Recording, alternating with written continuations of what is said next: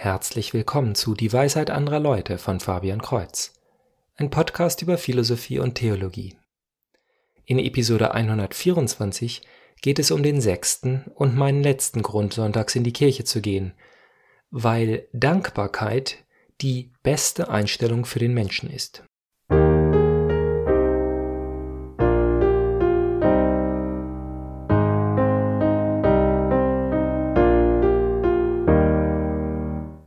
Auch in anderen Episoden dieser Reihe beruhen meine Worte vor allem auf meinen persönlichen Gedanken, und ich bin im Titel des Podcasts dadurch etwas untreu. Ich glaube aber, dass das Thema nicht besonders kontrovers ist. Jeder weiß, dass der dankbare Mensch glücklicher ist. In Hunderttausenden von Lebenshilfebüchern, Magazinen und Seminaren wird den Menschen beigebracht, Dinge so zu nehmen, wie sie sind, und lieber zu lernen, seine Freude daran zu haben. Eine kurze Suche im Internet findet nicht nur einzelne Artikel und Beiträge, sondern ganze Webseitenkomplexe, die sich mit nichts anderem beschäftigen als per Mindfulness und Selbstliebe die Dankbarkeit zu üben, die zum Glück führt. Wenn meine Kinder ihre Lebensmittelvorlieben oder eher ihre Lebensmittelvoreingenommenheit zeigen, dann frage ich sie, wer glücklicher ist. Der, der nur Spaghetti mit Soße mag und nichts anderes isst? Oder der, der auch an Pilzen und Auberginen seine Freude haben kann? Und dennoch ist die Sache nicht ganz so einfach. Erstens kann man sich nicht einfach so entscheiden, alles zu mögen und dankbar dafür dazu sein. Und zweitens sollte man nicht alles mögen. Wie aber unterscheidet man, ob man nun dankbar für ein Ding sein sollte oder ob man es wirklich nicht mögen sollte? Dankbarkeit ist also eins dieser Dinge, die ein Ziel brauchen. Wem ist man denn dankbar? Hier hilft natürlich die christliche Lehre enorm. Zunächst, wie schon früher mehrfach angemerkt, hält die Kirche gerne paradoxe Gegenteile hoch und erlaubt zwei Extreme in voller Kraft nebeneinander zu leben. G.K. Chesterton schreibt, dass ich das Universum akzeptiere, hat nichts mit Optimismus zu tun, sondern gemahnt eher an Patriotismus. Die Welt ist keine Pension an einem Badeort, aus dem wir ausziehen, weil sie so heruntergekommen ist. Sie ist unsere Stammburg, von deren Zinne die Fahne unseres Geschlechts flattert, und je schlechter es um sie bestellt ist, umso weniger dürfen wir sie im Stich lassen. Ob diese Welt zu traurig ist, um sie lieben zu können, oder so fröhlich, dass man sie einfach lieben muss, ist nicht der Punkt. Der Punkt ist vielmehr, dass die Fröhlichkeit von etwas, das man wahrhaft liebt, ein Grund ist, es zu lieben, und dass die Traurigkeit Grund ist, es noch mehr zu lieben. Für einen englischen Patrioten sind seine pessimistischen Gedanken über England ebenso sehr Grund, das Land zu lieben, wie seine optimistischen. Wie aber und wem gegenüber ist man für alles, was einem geschieht, dankbar? Wie liebt man denn alles? Ich habe den größten Sinn darin gefunden, alles Gott zuzuschreiben.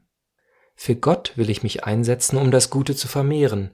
Von Gott lerne ich, was das Falsche ist. Aber weil letztlich nicht ich, sondern Gott alles geschaffen hat und alles in der Hand hat, kann ich mein Leben immer so nehmen, wie es mir gegeben ist. Wenn ich einen wundervollen Tag habe, an dem die Sonne scheint und alles klappt, dann kann ich Gott dafür danken. Wenn ich einen schlechten Tag habe, an dem die Welt mir zeigt, wie nutzlos und ungewollt ich bin, dann kann ich Gott danken, dass er meinem übermäßigen Stolz und mein aufgeblasenes Ego durch notwendige Demütigung verkleinert.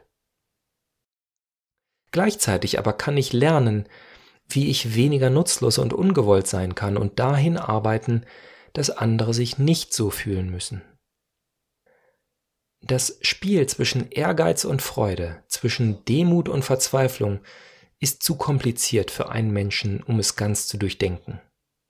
Um auf dem richtigen Weg zu bleiben, braucht man eine Richtung, die nur Gott geben kann. Wenn Wissenschaft und Verstand uns keine Technik geben können, für die richtigen Dinge aus dem richtigen Grund dankbar zu sein, dann müssen wir uns an die Quelle wenden und den Prinzipien folgen, selbst wenn wir sie nicht verstehen. Wer also zustimmt und Dankbarkeit übt, ohne an Gott zu glauben, der muss ein alternatives Ziel für seine Dankbarkeit finden. Aber alle anderen Ziele versagen. Wer auf der anderen Seite an Gott glaubt, ihm aber nicht dankbar sein kann, wie kann er lernen, ihn zu lieben? Wer nur für die guten Zeiten dankbar ist, aber nicht für die schlechten, wie kann er dann an Gottes Allmacht und Güte glauben? Der heilige Bernard schrieb, dass Gott eine dankbare Seele unwiderstehlich findet.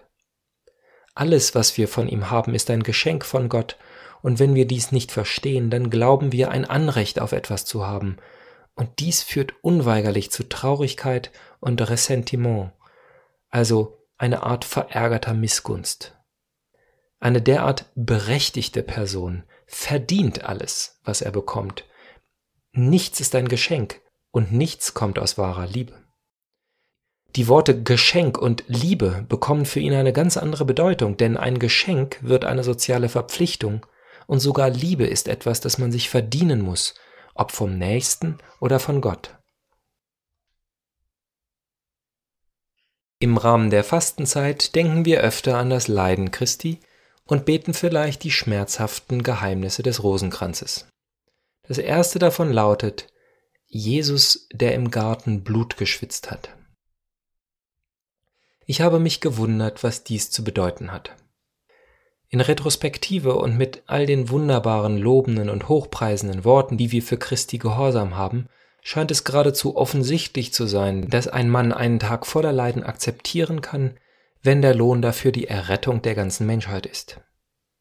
Ich konnte mich einfach nicht hineinversetzen in einen Jesus, der vor dieser großen Tat so unter Stress steht, dass er Blut schwitzt. Und so habe ich gebetet, dass ich mehr darüber erfahren dürfte. Gleichzeitig bereitete ich mich mit meiner Mutter auf eine Flugreise in ein anderes Land vor für mich inzwischen eine Routineangelegenheit. Doch dann musste ich feststellen, dass die Buchung meiner Mutter verschoben wurde, meine aber nicht. Vielleicht hatte ich auch etwas falsch gebucht. Der Effekt jedoch wäre, dass sie sechs Stunden alleine am Transferflughafen warten müsste und dann alle Züge verpassen würde, ein Hotel brauchen würde und alles in einer fremden Stadt mit einer fremden Sprache. Gerne wäre ich bereit gewesen, alle Unannehmlichkeiten auf mich zu nehmen, aber erst einmal musste ich bei der Fluggesellschaft anrufen, also das Telefonlabyrinth durchstehen und die Warteschlange besiegen. Die ganze Zeit hatte ich furchtbare Sorgen, dass die Reise abgebrochen oder verkürzt würde, dass ich Tickets neu kaufen müsste oder dass meine Mutter darunter leiden müsste. Wie sollte ich in diesem Fall dankbar sein? Natürlich habe ich gebetet, doch versuche ich mich im Gebet an Christus zu orientieren. Im Vater unser sagen wir zuerst, Dein Wille geschehe, bevor wir um täglich Brot, Vergebung der Sünden und Erlösung vom Bösen bitten. Und genau diese Worte hat auch Christus im Garten verwendet, als er Blut geschwitzt hat. Und auch wenn meine Leiden bei weitem nicht an die Folter und den Kreuzestod herankommen, habe ich doch ein klein wenig sehen können, dass man im Gebet leidenschaftlich für einen persönlichen Nutzen beten kann. Nimm diesen Kelch von mir. Aber gleichzeitig in voller Demut auch ein Nein in Dankbarkeit akzeptieren kann. Wenn es Gottes Wille sei, dass die Reise nicht stattfindet, so wollte ich dies, auch wenn es mir gar nicht passte, mit Dankbarkeit aufnehmen, im Vertrauen, dass etwas Gutes daraus erwachsen wird, etwas, das ich in diesem Moment noch nicht verstehen konnte. Dennoch musste ich mich nicht schämen, dass es mein Wille war, dass die Reise problemlos und ohne zusätzliche Kosten stattfinden würde. Nun, wie so oft in meinem glücklichen Leben hat die Reise problemlos und ohne zusätzliche Kosten stattgefunden. Und ich durfte sogar dankbar dafür sein, dass diese paar Stunden der Unsicherheit und Sorge mich näher an eines der großen Geheimnisse herangeführt hat. Ich glaube, dies ist es, was gläubige Menschen meinen, wenn sie die unpersönliche Zufälligkeit einer rein materialistischen Sichtweise ablehnen. Wem gegenüber sollte ich dankbar sein, wenn alle Geschehnisse aufgrund von Quantenfluktuationen stattfinden?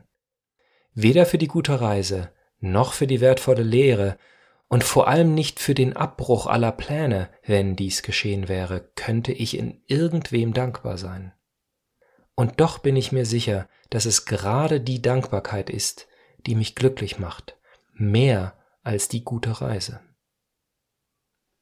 Wenn ich nun aber herausgefunden habe, dass es gut und richtig ist, Gott immer zu danken, wie kann ich dann nicht mindestens einmal pro Woche in die heilige Messe gehen? Das Wort Eucharistie heißt nämlich wörtlich übersetzt Danksagung. Damit endet meine Reihe zu den Gründen, warum wir sonntags in die Kirche gehen. Was denken Sie darüber, lieber Zuhörer? Schreiben Sie es mir an dwal.fabian-kreuz.de. Kreuz mit TZ. Also bis zum nächsten Mal. Gottes Segen.